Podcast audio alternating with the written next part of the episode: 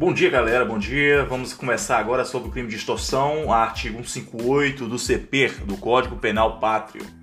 É, o artigo 58, em sua inteireza no caput, ele diz o seguinte: constranger alguém mediante violência ou grave ameaça e com o intuito de obter para si ou para outra indevida vantagem econômica, a fazer, tolerar que se faça ou deixar fazer alguma coisa, tá certo? É, no seu preceito secundário, nós temos aí uma pena de reclusão de 4 a 10 anos e multa. No parágrafo primeiro, nós temos aí uma causa de aumento de pena, ou seja, uma majorante que vai incidir aí na terceira fase da dosimetria da pena, ao, nos moldes do jurista Nelson Gria. Se o crime é cometido por duas ou mais pessoas ou com emprego de arma, aumenta-se a pena de um terço até a metade. Já no parágrafo segundo, nós temos aí é, a espécie de uma extorsão qualificada. Aplica-se a extorsão praticada mediante violência o disposto do artigo 3 do artigo anterior. Observa-se que o artigo do parágrafo 3 do artigo anterior nada mais é aqui, podemos observar pela topografia, 157. Então, o parágrafo 3 aqui do artigo anterior é lesão corporal grave a pena de 7 a 18 anos e por morte de 20 a 30 anos. Seria é, o entendimento neste sentido, tá certo?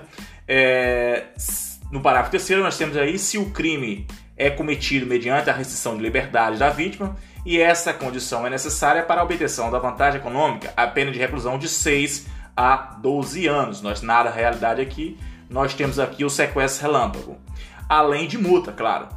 Se resulta a lesão corporal grave ou morte, aplicam-se as penas previstas do artigo 159, parágrafo 2 parágrafo 3 Vamos fazer uma ponte ao parágrafo ao 159, parágrafo 2 Se o fato resulta lesão corporal de natureza grave, pena de reclusão de 16 a 24 anos. Parágrafo 3 se resulta morte, pena de reclusão de 24 a 30 anos. Então seria essa ponte aqui que nós fizemos.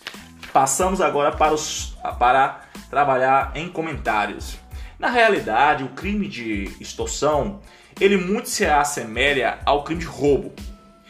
Entretanto, é, existem algumas características que os diferenciam. Do contrário, é, ainda existiria aí razão para o legislador ter criado crimes diversos, é claro. O núcleo do tipo, na realidade, é constranger. O que significa constranger? Retirar de alguém a capacidade de autodeterminação. Eu sou livre para fazer aquilo que eu quero, dentro da legalidade. Claro, mas também eu sou livre também para fazer aquilo que não pode, tá certo? Então o que, que acontece? Eu tenho livre arbítrio, mas eu vou esbarrar na legalidade.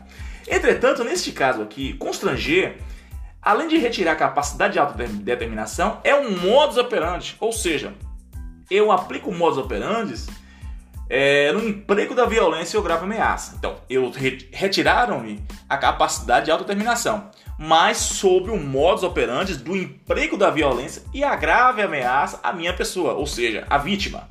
Na realidade, o agente cria na vítima um estado de coação para que ela faça, tolere que se faça ou deixe de fazer alguma coisa, a fim de proporcionar o agente frator uma vantagem econômica indevida.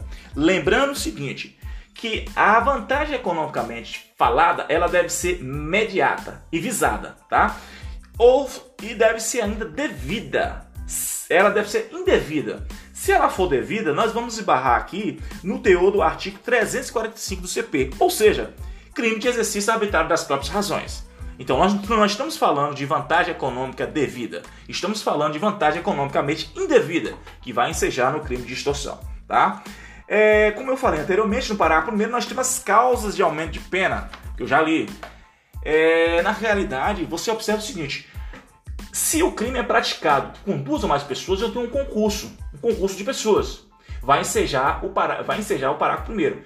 E, ou então, se eu também aplico o emprego da arma. Aqui não se fala, não está falando de, apenas de arma de fogo, estou falando arma. Pode ser uma faca, um facão, um canivete, não importa, é arma, tá certo? Então vai ensejar, vai ensejar aí a majorante do parágrafo primeiro. Partindo para outro ponto, nós temos o parágrafo segundo. onde lá descreve a extorsão qualificada, quando é praticada com violência. Eu falei de grave ameaça? Não, apenas falei aqui sobre violência. Nesse sentido, a, a extorsão qualificada é, pela morte é um crime hediondo. Lembrando que o crime hediondo, a lei de hediondos, lá tem um rol taxativo, números clausos, tá? E o parágrafo terceiro, na realidade, prevê também um crime bastante conhecido nos grandes centros, né? A questão do sequestro relâmpago. Olha aí, você me, me, me despertou a seguinte indagação. A, a, o sequestro relâmpago não seria extorsão mediante sequestro? Não, há uma diferença. O sequestro relâmpago é crime cometido, pois reporta as penas previstas em outro dispositivo legal, o 159, tá? Extorsão mediante sequestro. Entretanto, não há como se confundir o sequestro relâmpago com a extorsão mediante sequestro, é o que eu falei, tá? Por quê? Lá na extorsão mediante sequestro, eu falo de privação de liberdade. Aqui, eu falo de restrição da liberdade. E observe o seguinte, a classificação do crime de extorsão é um crime comum, qualquer um pode praticar, tanto sujeito ativo como sujeito passivo. É um crime de forma livre, tá certo? É formal, é um crime de dano, instantâneo, doloso, comissivo, unissubjetivo e plurissubsistente. Para ele ser plurissubsistente, eu vou esbarrar na questão da consumação e tentativa, tá certo? Mas lá na frente eu vou falar. Então, recapitulando. O sujeito ativo pode ser qualquer pessoa, é um crime comum, qualquer um pode praticar. Não exige-se a qualidade especial do agente.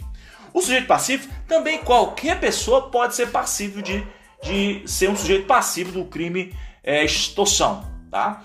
E qual o objeto jurídico? O objeto jurídico do crime de extorsão é igual ao crime de roubo, certo? Lembre-se, o objeto jurídico do crime de roubo é igual ao crime de extorsão, tá? Ou vice-versa. É um crime pluris, pluriofensivo são bens jurídicos tutelados diversos. Por exemplo, patrimônio, é, integridade física, liberdade individual da vítima. E o objeto material? Muito fácil. O objeto material é a pessoa, é a vítima, com quem é empregada a violência ou a grave ameaça.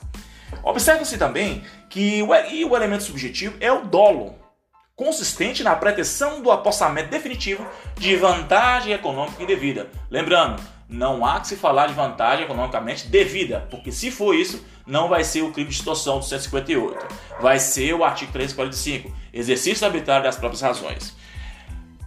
Por fim, a consumação e tentativa. É um crime formal, é um crime que não tem resultado naturalista. Lembra a diferença de crime formal para crime não formal? Tá certo? Não exige a produção do resultado do mundo naturalístico, tá certo? Desta forma, o crime de extorsão estará consumado independentemente da vítima ter, estar de posse da vantagem economicamente indevida. Então, a partir do momento que eu exigir a vantagem economicamente, mediante violência ou grave ameaça, eu não preciso ter a obtenção da vantagem. Só aí já consumou. É o que, é o que diz, na realidade, a súmula do 96, a súmula 96 do STJ. É, é possível, na questão da tentativa, é, por se tratar de um crime subsistente, tá certo? É possível ter a tentativa desse crime aí. A doutrina majoritária diz, traz um exemplo ainda, por exemplo, a questão do agente enviar uma carta é, fazendo uma, uma, exigência indevida para um, um, um exigência ameaçadora tá? E nesse, nesse interim é interceptar a, carta, a carta, tá certo? Nesse caso aí estaríamos aí diante já de um ato de execução do crime e estariam como um crime tentado. Por fim, para finalizar esse podcast, nós temos a ação penal. Qual é o tipo de ação penal? Você lembra aí no processo penal que nós temos três tipos de ação, ações, né? Ação penal pública incondicionada, ação pública é, condicionada à representação ou à requisição do ministro da Justiça, tá certo? É, ação pública, sub, é, ação privada subsidiária da pública, e nós temos ação é, penal privada e assim por diante, tá certo? Então, neste caso do crime de, de extorsão, nós temos aí crime de ação penal pública condicionada. Valeu, essa é a minha contribuição de hoje.